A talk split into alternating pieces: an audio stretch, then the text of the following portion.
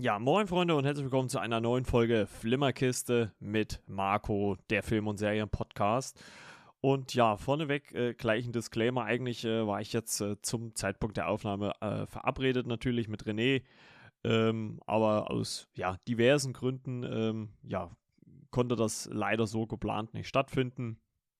Also werde ich heute mal wieder, oder was heißt mal wieder, äh, seit langem mal wieder äh, äh, solo hier sitzen, ähm, weil ich natürlich euch trotzdem äh, eine Folge spendieren möchte, aber das nur vorneweg. Falls ihr da so auf Solo-Gebrabbel nicht wirklich steht, äh, könnt ihr diese Folge mal skippen und dann vielleicht nächste Woche wieder mit einschalten. Denn ja, ich werde jetzt hier, denke ich mal, es wird nicht so lang werden, aber diesmal mal alleine über das, was ich so in den letzten Tagen gesehen habe, sprechen.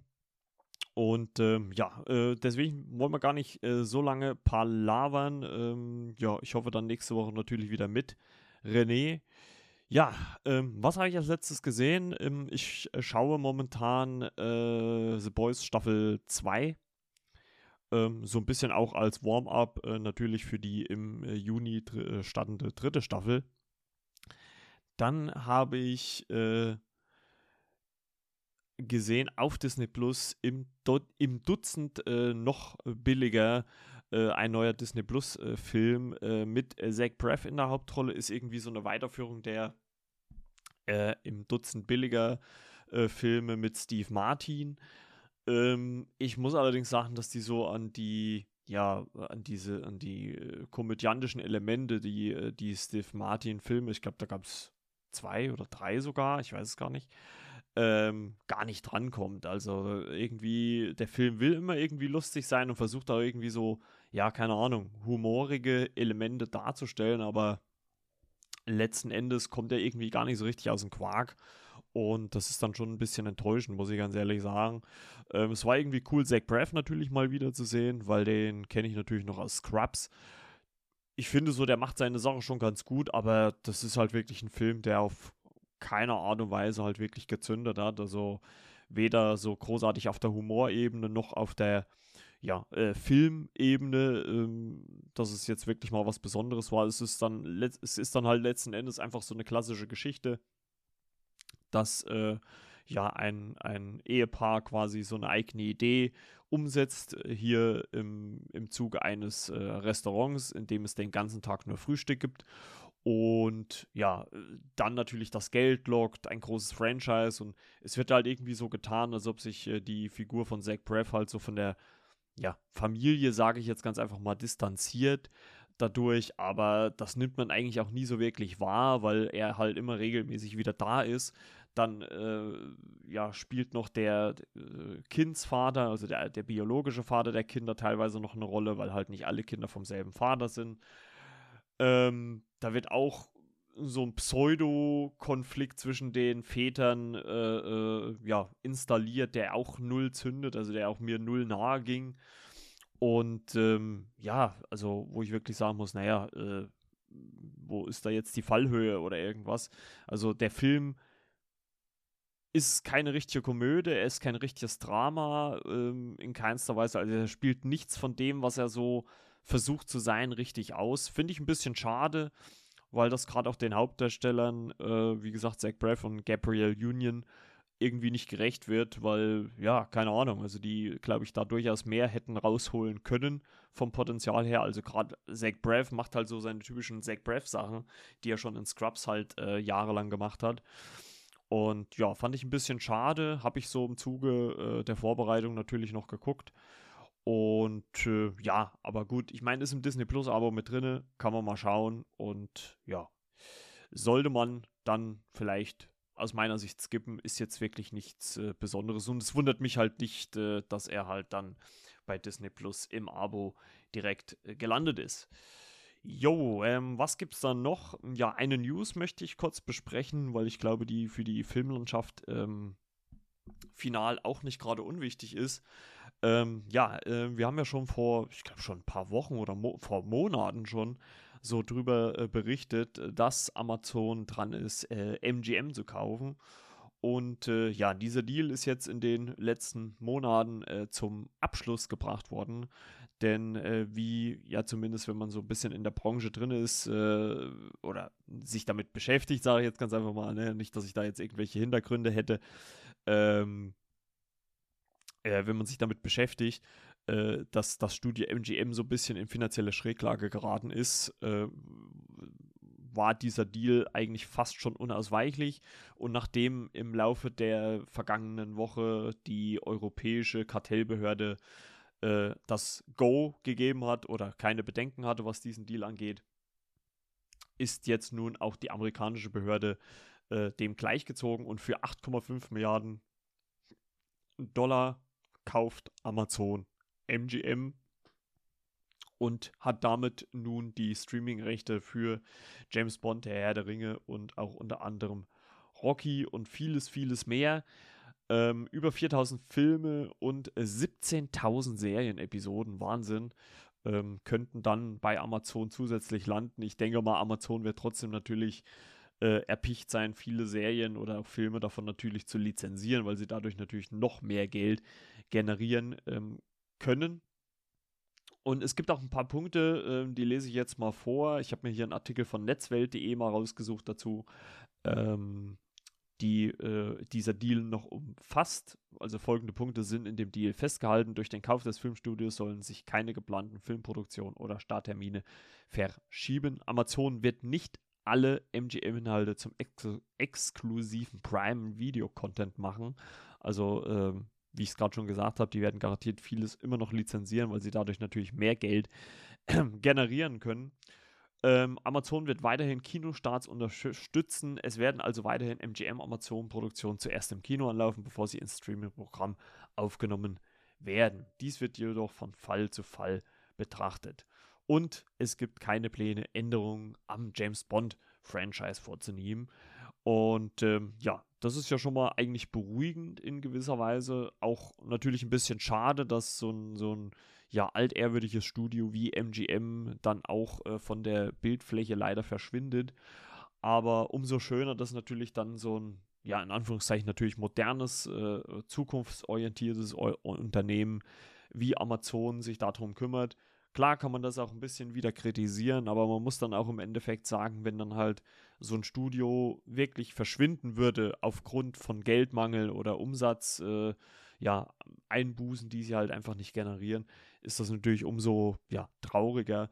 Und ich glaube, da muss man dann halt einfach auch in der heutigen Zeit diesen, ja, diese Kröte schlucken, dass halt so ein Konzern wie Amazon äh, sich äh, diesen, dieses Studio äh, ja, einnimmt und ähm, das halt übernimmt. Aber für uns Konsumenten ist es natürlich auch in gewisser Art und Weise auch natürlich ein, vielleicht auch ein Vorteil, beziehungsweise äh, natürlich auch ein, eine Möglichkeit mehr, äh, natürlich diese Produktion dann auch zu sehen. Also wie Sie es halt auch schon gerade so geschrieben haben, es wird mit Sicherheit bei manchen Produktionen so sein, dass die direkt ähm, zu Amazon wandern oder Amazon die auch weiterverkauft oder wie auch immer.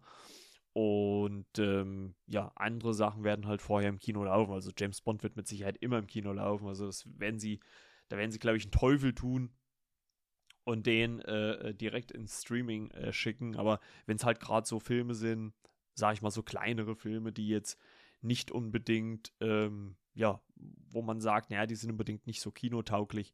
Ich meine, das ist ja jetzt schon teilweise so, ne? Also Amazon kauft ja auch äh, diverse Filme ein äh, The Tomorrow War mit, mit äh, Chris Pratt zum Beispiel war ja auch so ein Film, der ja eigentlich ins Kino hätte kommen sollen und dann halt auch von Amazon aufgekauft worden ist. Und was, glaube ich, auch solchen Filmen in dem Sinne, ja, auch gut tut, weil die wahrscheinlich oder unter Umständen im Kino natürlich hätten eine Bruchlandung erlitten und äh, so natürlich die Möglichkeit haben, dann doch noch, ja, Plus zu generieren und oder zumindest plus minus null aus der ganzen Sache rauszugehen, weil es für Amazon natürlich dann wesentlich einfacher ist, diesen Film international zu promoten. Also warten wir es ab, äh, wie sich der Deal so in den nächsten Monaten auswirkt. Ich denke mal, erstmal äh, kurzfristig werden wir da wahrscheinlich nicht allzu viel merken.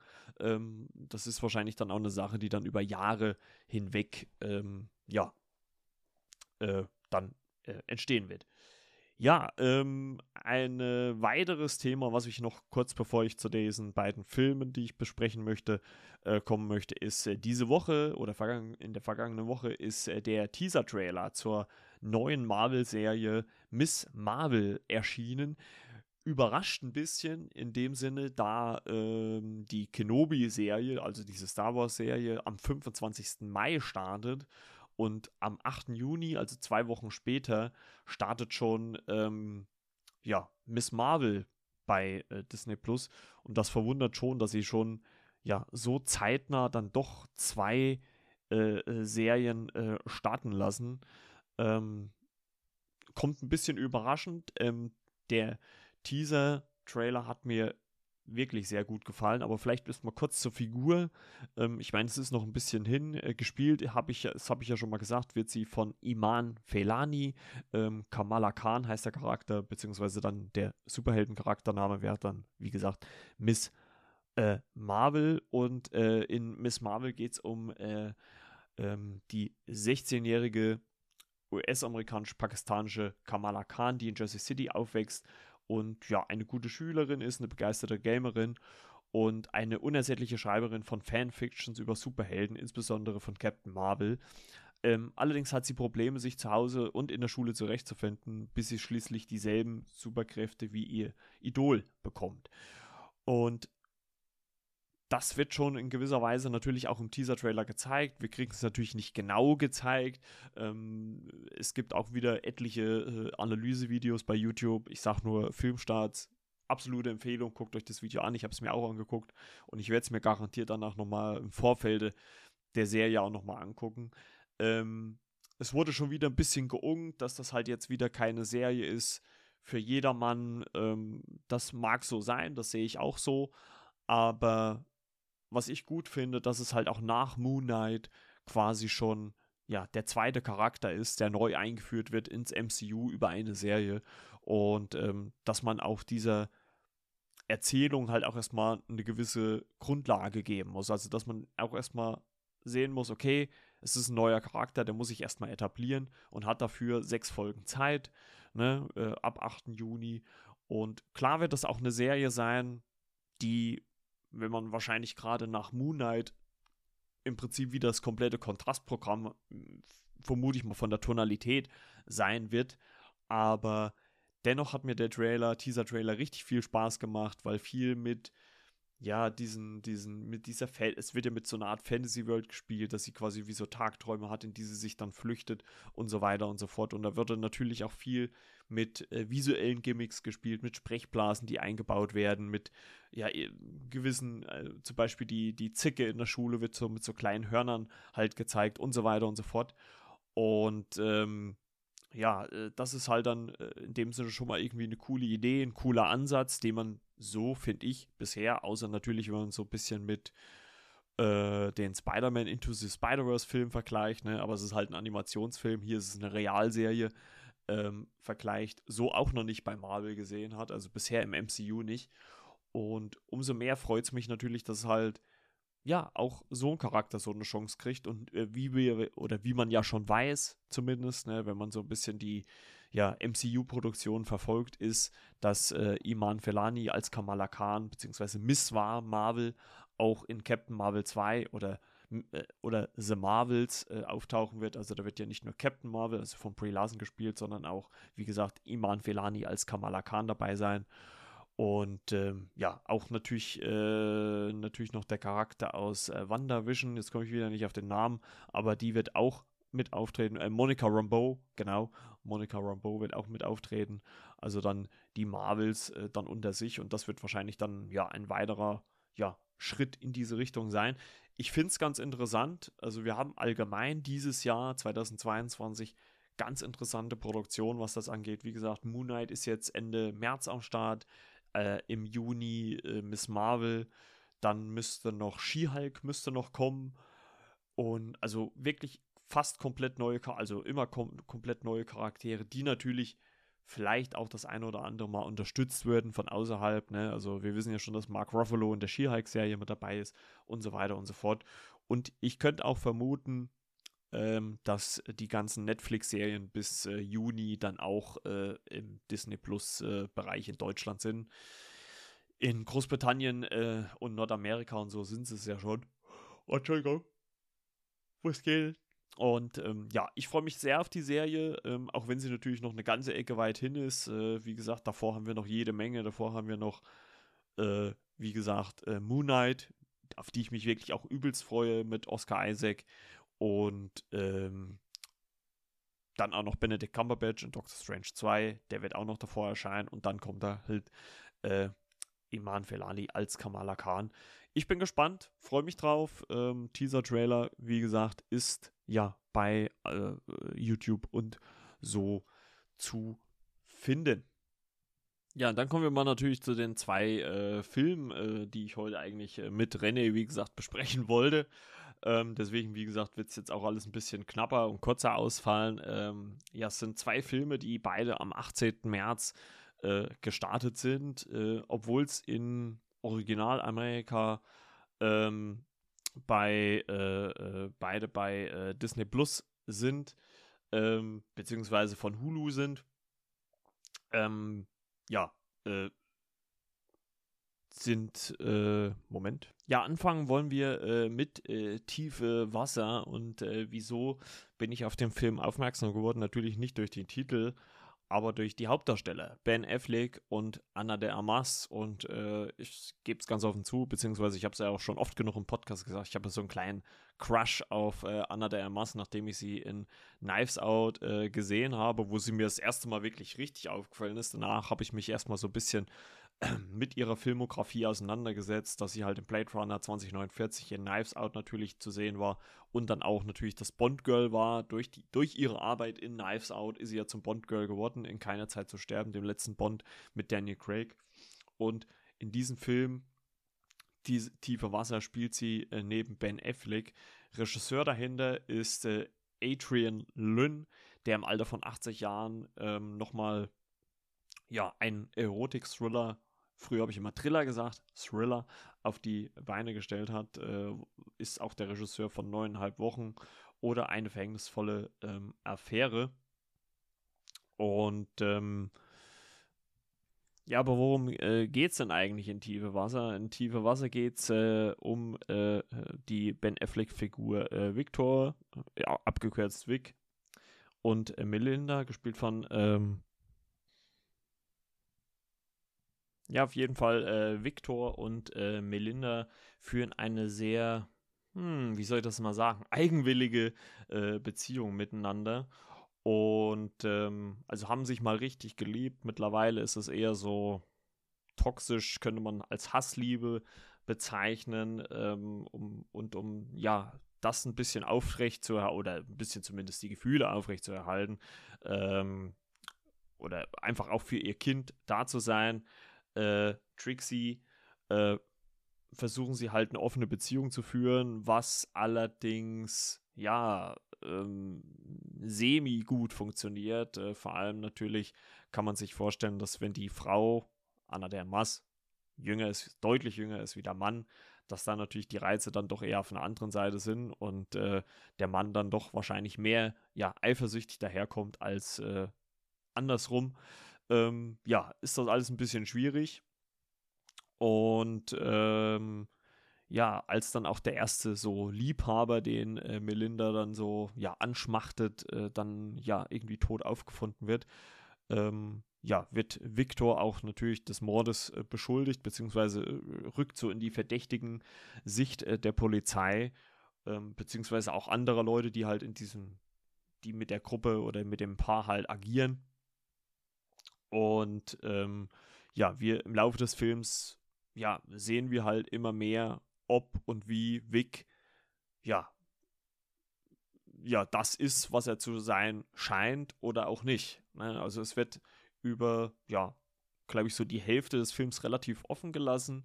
Also er wirkt, also Ben Afflecks Figur wirkt immer so, ja, er nimmt es halt so stillschweigend hin, auch wenn er innerlich brodelt. Und erst so gegen Ende im letzten Drittel zeigt sich dann so, ja, das wahre Ausmaß dessen, was ich ganz cool an dem Film, also das heißt cool in Anführungszeichen, Was ich natürlich gut fand, ist, dass die erste Szene, die man sieht, gleichzeitig die letzte Szene ist. Also wir fangen quasi mit dem Ende des Films schon mal an und kommen dann da wieder hin. Und das fand ich ganz interessant. Ähm, man muss natürlich sagen, dass diese Figuren, also sowohl Vic als auch Melinda, zu größten Teil natürlich extrem unsympathisch sind. Und teilweise tun einen natürlich schon die Liebhaber von äh, Melinda leid, weil man natürlich dann in gewissen Momenten natürlich dann schon weiß oder beziehungsweise ein Gespür dafür hat, was passieren kann, was passieren könnte. Und ja, das einen natürlich dann auch schon mitnimmt. Man muss natürlich auch sagen, auch wenn man sich irgendwie dazu einigt, eine offene Beziehung zu führen, kam ja hier halt die Figur der Melinda so dermaßen ja provozieren drüber, dass sie das so vor ihrem Mann macht, äh, was sie da macht, äh, dass ich mir gedacht habe, ey, also dann trennt euch doch lieber, ne? Also als äh, so mit jemandem anders zusammenzuleben. Aber okay, ähm, es ist eine Romanvorlage, die hier äh, verfilmt worden ist. Ich glaube, das Extravaganteste an dem Film ist eigentlich dann wieder die Realität, denn während der Dreharbeiten sind halt äh, Anna de Armas und Ben Affleck wirklich miteinander äh, ja, ein Paar geworden. Mittlerweile natürlich schon, was heißt natürlich, aber mittlerweile nicht mehr. Aber zumindest damals, 2020, äh, haben sie sich bei diesen Dreharbeiten kennengelernt. Ähm, ich muss sagen, ich habe mir für, von einem ja, Erotik-Thriller, was der ja sein soll, mehr erwartet. Also versteht mich nicht falsch, nicht, nicht dass ich die jetzt hier wild kopulierend in der Ecke habe sehen wollen. Ne? Ähm, obwohl man sagen muss, Anna der Amas, egal was sie anhat, das habe ich sogar einfach selber auch vor mich her gesagt, egal was sie anhat, sie sieht einfach wow, toll aus. Und ähm, wirklich super.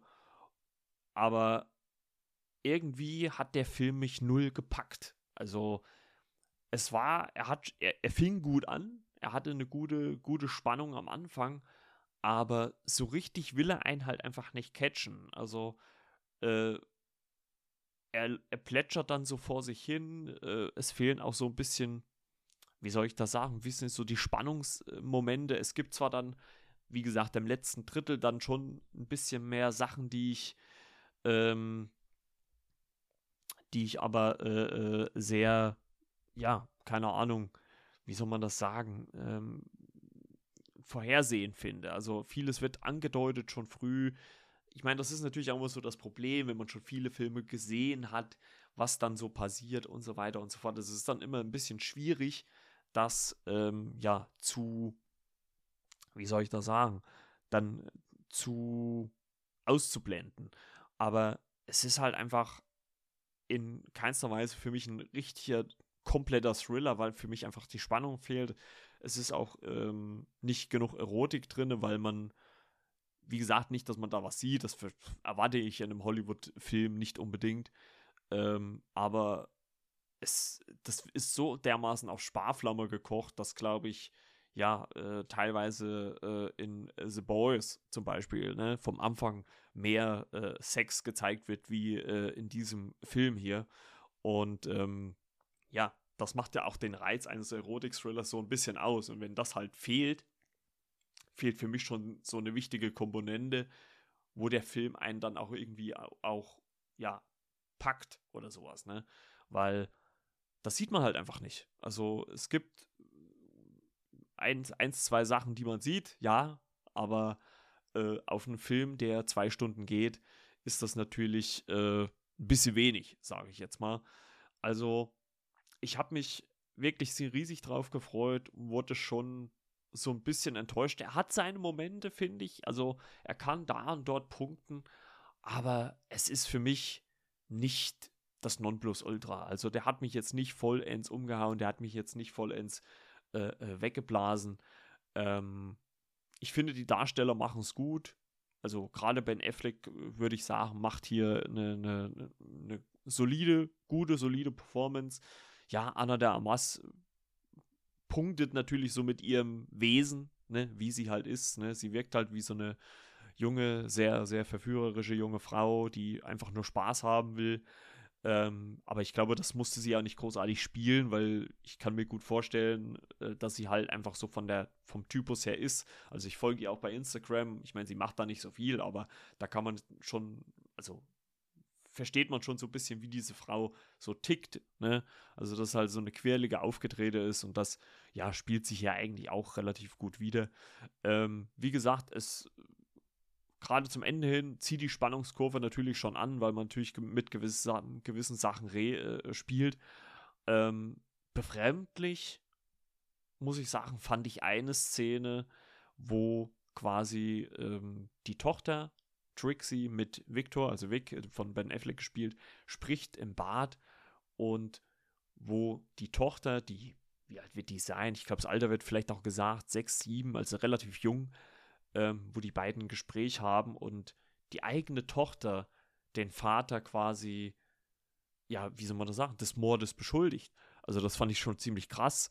Ähm, und, und wie sie dann sagt, ja, du kannst es mir doch erzählen, wie hast du es denn gemacht? Wie hast du ihn denn ermordet? Und da dachte ich mir, hä, wirkt, das, also das, die, diese, diese Sequenz, die wirkte so merkwürdig, so ein bisschen.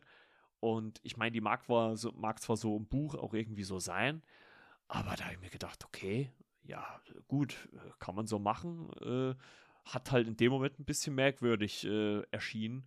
Aber okay, gut, äh, ist halt so. Ne? Muss man dann in dem Moment hinnehmen. Also, ich war eher ein bisschen enttäuscht, muss ich sagen. Ich würde dem Film, ja, ich glaube, wenn wir so in der Fünferwertung gehen, eine 3 von 5 würde ich ihm geben. Er ist schon mehr als Durchschnitt, aber halt auch wirklich nichts Besonderes und wird halt wirklich auch nur von den beiden Hauptdarstellern äh, wie gesagt, getragen.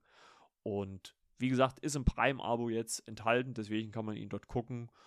Und ansonsten kann man den, glaube ich, auch äh, äh, skippen. Also ist jetzt nichts, wo ich sage, das muss ich jetzt auch nochmal gucken oder so. Also nicht unbedingt eine Empfehlung, aber schon leicht über Durchschnitt, was die Wertigkeit angeht.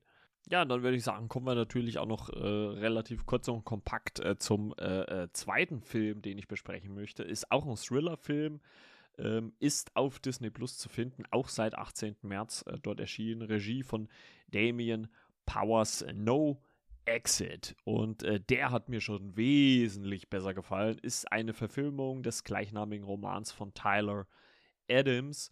Und in dem Film geht es um die junge Studentin äh, Darby, die ja, äh, wegen ihrer Drogensicht äh, in einer Entzugsklinik ist, dort erfährt, dass ihre Mutter todsterbenskrank ist und äh, sie daraufhin aus dieser Klinik ausbricht und äh, ja, ihre Mutter im Krankenhaus besuchen will, allerdings dabei in einen Schneesturm, in einen Blizzard gerät und äh, dann ja, dort äh, von der Polizei zu einem, ich glaube, Touristen, äh, Touristenunterschlupf äh, gebracht wird, also so eine Herberge gebracht wird, wo sie sich halt äh, den, über den Blizzard hinweg aufhalten soll. Ja, und äh, dort drinnen sitzt sie äh, mit vier Fremden, ähm, vier Charakteren, Sandy, Ed, Ash und Lars, ohne Handyempfang. Und ähm, ja, ähm, als sie dann irgendwann mal rausgeht, um natürlich versuchen, äh, Empfang zu bekommen, äh, ja, entdeckt sie in einem Transporter ein kleines Mädchen, und äh, da aber Darby nicht weiß, wem dieses äh, Auto äh, gehört, um, ja, muss sie erstmal auf der Suche, ja, mit äußerster Vorsicht natürlich auf der Suche nach dem Grund gehen, warum das Ganze so ist, wie es da ist. Ja, ähm, ich mag ja so Filme, die mit so einer, ja, relativ simplen Prämisse eigentlich starten. Also einfach fünf Fremde, die ja mehr oder weniger in einem großen Raum zusammensitzen und wo man ja erstmal gucken muss, wer es wer, ne? Und äh, warum ist das und das? Und ähm, das wird hier eigentlich ganz gut gezeigt, weil natürlich wird auch oft, und das hat man ja sehr oft so bei so Filmen, mit gewissen Klischees gespielt, ne? So ein bisschen der Verrückte, dann der, der Sunny Boy, ne? Der alte, der alte Veteran, ähm, seine Frau. Und genau damit wird ja auch gespielt, aber auch wieder nicht, was ich ziemlich cool fand oder gut fand. Und dann im weiteren Verlauf des Films, als äh, Darby auch das Mädchen dann befreien kann, ähm, welche Verbindung dann zwischen diesen Leuten ist. Also äh, das äh, erfahren wir dann auch im Zuge des Films, welche Verbindung da herrscht. Und ich habe mich die ganze Zeit gefragt, okay, warum ist der Film jetzt ab 18? Weil der zu, ich würde mal sagen, zwei Drittel, drei Viertel, ja, drei Viertel sehr, sehr zahm daherkommt. Also es passiert nicht viel. Also es passiert schon was, aber jetzt natürlich auf der visuellen Ebene passiert nicht viel, weil halt alle so in einem Raum sind.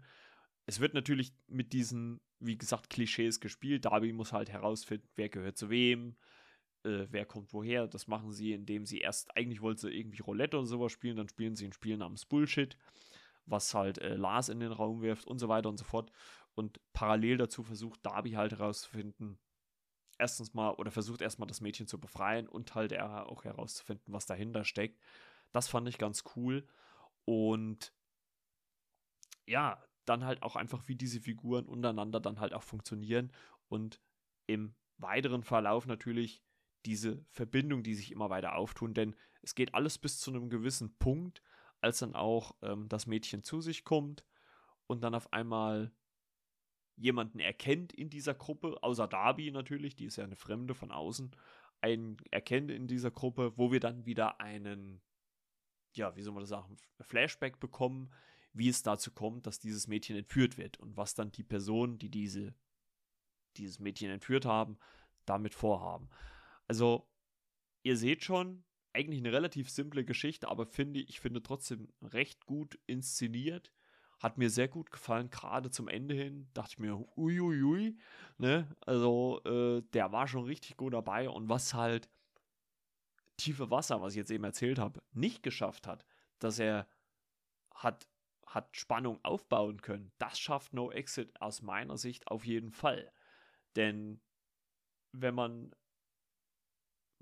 weil hier kann man nicht kritisieren, dass es in irgendeiner Art und Weise keine ja, Konsequenzen. Ich meine, die gibt es bei Tiefe Wasser auch gewisse Konsequenzen, aber hier gibt es Konsequenzen und gerade zum Finale hin, finde ich, wird dieser Thriller auch zum Horror-Thriller oder zumindest zum brutalen Thriller, kann man schon sagen. Horror würde ich jetzt nicht unbedingt sagen, aber brutalen Thriller.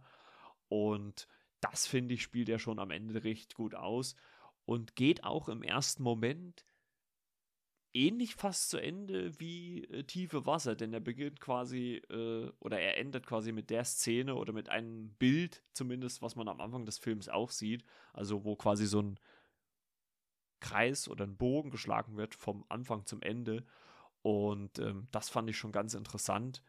Ähm, hat mir extrem gut gefallen. Auch die Schauspieler waren auch, würde ich sagen, größtenteils relativ unbekannt, bis auf äh, ähm, der Veteran Ed, gespielt von Dennis Haysbert, den kannte ich schon aus 24. Da hat er nämlich in der ersten Staffel oder in den ersten zwei, drei Staffeln mitgespielt. Damals den Präsidenten, der spielt hier mit. Und ansonsten sehr unverbrauchte Charaktere oder äh, Schauspieler. Und das hat mir schon richtig gut gefallen. Also, das ist wirklich ein Film, wo ich sage, den könnt ihr euch geben, ist äh, im, im, im Star-Bereich auf äh, Disney Plus äh, zu sehen. Und äh, auf jeden Fall eine Empfehlung wert. Äh, wie gesagt, auch äh, seit 18. März dort zu sehen. Und ja, ähm, wie gesagt, ich möchte jetzt auch nicht aufs Ende eingehen, weil das, glaube ich, dann zu viele Spoiler ist. Aber wer den Roman eventuell auch kennt, äh, ja, der hat vielleicht auch gewisse Vorstellungen schon, wie der Film denn äh, dann endet. Auf jeden Fall hat er mich richtig gut unterhalten, hat mich gut überrascht.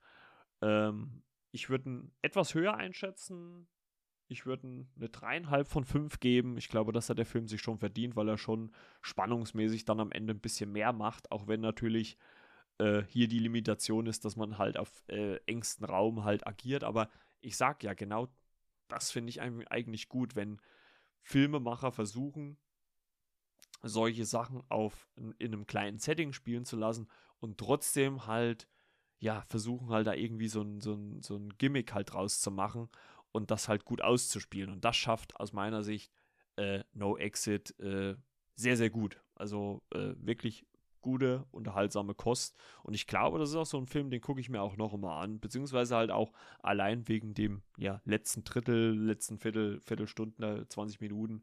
Die, ja, die gehen schon ein bisschen unter die Haut. Ja, ähm, wie gesagt, an dieser Stelle nochmal, Freunde, äh, möchte ich mich entschuldigen. Äh, wie gesagt, eigentlich war René mit eingeplant, aber ähm, ihr müsst es bitte auch mal verzeihen. Es kann immer mal wieder vorkommen, dass äh, aus diversen Umständen dann auch mal irgendwie ja einer nicht kann. Und ähm, das muss man, glaube ich, dann auch mal akzeptieren. Ich genauso wie wir oder wie ihr Hörer dann auch. Und ich hoffe natürlich, dass er nächste Woche wieder mit am Start ist. Und ja, ansonsten wünsche ich euch eine, ja, hoffentlich schöne Woche. Grüße gehen raus an Lisa. Ne? Ich hoffe, du hörst die Folge. und äh, ja, wir hören uns dann äh, nächste Woche wieder. Ich hoffe natürlich dann wieder mit René, ähm, dass wir dieses Mal uns dann wieder zusammenschalten können. Und ja, euch da draußen eine schöne Woche. Äh, ja, liked den Podcast, wenn ihr ihn den mögt. Und äh, ja, wünscht äh, René alles Liebe, alles Gute und natürlich auch den guten Timo und Ronny und wer auch schon alles hier mit dabei war. Philipp natürlich auch wieder mal gucken, wen ich dann vielleicht nächste Woche, falls René nicht können sollte, äh, als Gast bekomme. Schauen wir mal. Also ich werde mir auf jeden Fall Mühe geben, dass die Woche jetzt abzuklären, abzuklären, abzuklären. Also wie gesagt, an dieser Stelle nochmal ein großes Entschuldigung dafür. Ähm, ich habe mich jetzt aber trotzdem äh, hingesetzt und auch verpflichtet gefühlt, euch jetzt hier eine Folge präsentieren zu können. In diesem Sinne, schöne Woche, bleibt gesund, genießt das schöne Wetter natürlich, die Sonne soll ja rauskommen und äh, wir hören uns dann hoffentlich nächste Woche dann wieder zu, mindestens zu zweit in alter Frische wieder. Bis denn dann, ciao, ciao, euer Margot oder wie mein Lieblingspodcast Baywatch Berlin sagen würde, alles Liebe, alles Gute, danke, Ende.